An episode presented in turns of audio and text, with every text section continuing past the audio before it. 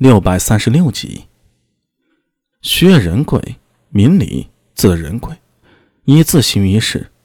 他生于隋炀帝大业九年，出生于河东薛氏南左房，是南北朝时期刘宋北魏名将薛安都的后代。其曾祖父薛荣，祖父薛岩，父亲薛轨，相继在北魏、北周、隋朝任官。家中因薛轨早逝而家道中落。薛仁贵少年时家境贫寒，地位卑微，以种田为业。他准备迁葬先辈的坟墓。其妻柳氏说：“有出众的才干，要等到机遇才能发挥。如今皇帝亲征辽东，招募骁勇的将领，这是难得的时机。你何不争取立功扬名呢？富贵之后回家再迁葬也不迟啊。”薛仁贵应允，于是去见了将军张世贵应征。自此步入了军旅。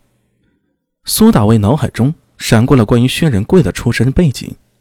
自从上次在玄武门见过薛仁贵后，他就对对方十分有兴趣，曾专门去了解薛仁贵的事迹。辽东啊，被苏庆杰和尉迟宝林提起，薛仁贵的脸上闪过回忆之色。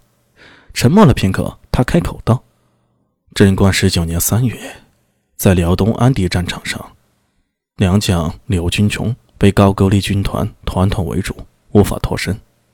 当时我单枪匹马，直取高句丽一将领人头，将其首级悬于马上。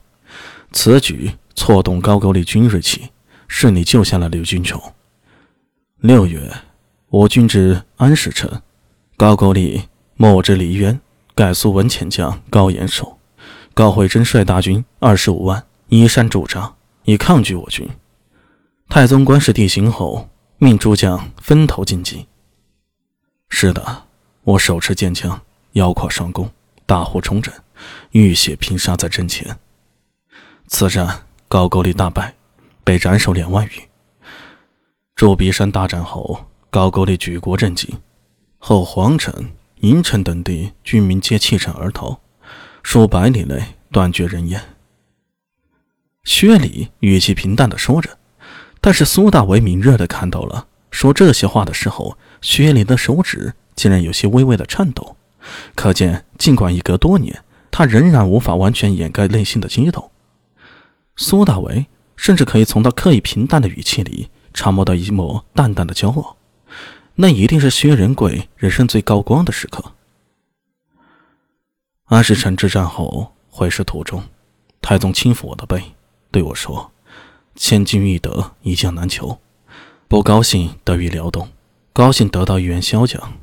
回长安后，提拔我为右领军中郎将，镇守宫门玄武门。”说到这儿，薛礼似乎从回忆中清醒过来，他苦涩一笑：“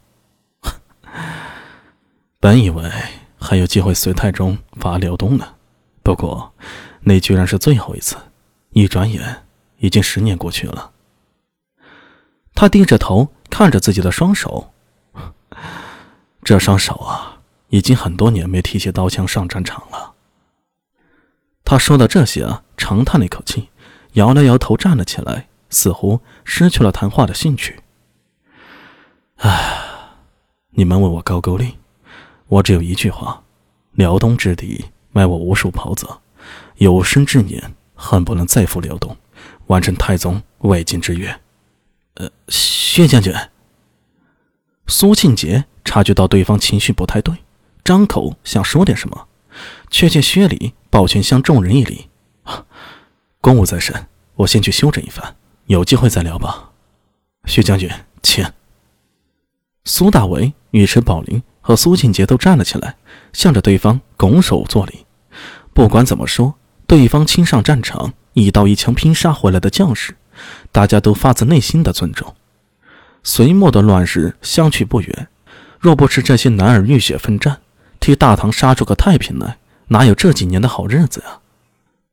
可惜了，薛万彻呀。尉迟宝林悠悠说了这么一句，告别了苏庆杰和尉迟宝林之后，苏大为并没有急着回自己的驻地休息，而是绕着天台山上下查看起来，每到一地。首先摸清楚地形地貌，这是他的习惯。说来，这还是跟玄奘法师和行者平时聊天时，听说他们西行之时得到的收获。当年玄奘西行，若不是有行者这个懂行的，每到一处踩好地形，摸清楚环境，玄奘法师还真的不知道能不能活着回长安呢。哎，苏帅！道旁听到一声喊，苏大伟转头看去，看到南九郎和大白熊沈园从小道旁的林子里探出头来。苏大伟做了个手势，他们便走了出来。这次随驾出来的，既有护卫之责，苏大伟自然不是自己一个人，而是召集了得力人手。除了沈园、南九郎，还有些人都零散的分布在各处，相当于暗守。剩下的长安县不良人，则是交给了钱八指，让他配合陈敏，继续维持县里的治安。虽然皇帝已驾了万年宫，长安那边的情况也是要兼顾的。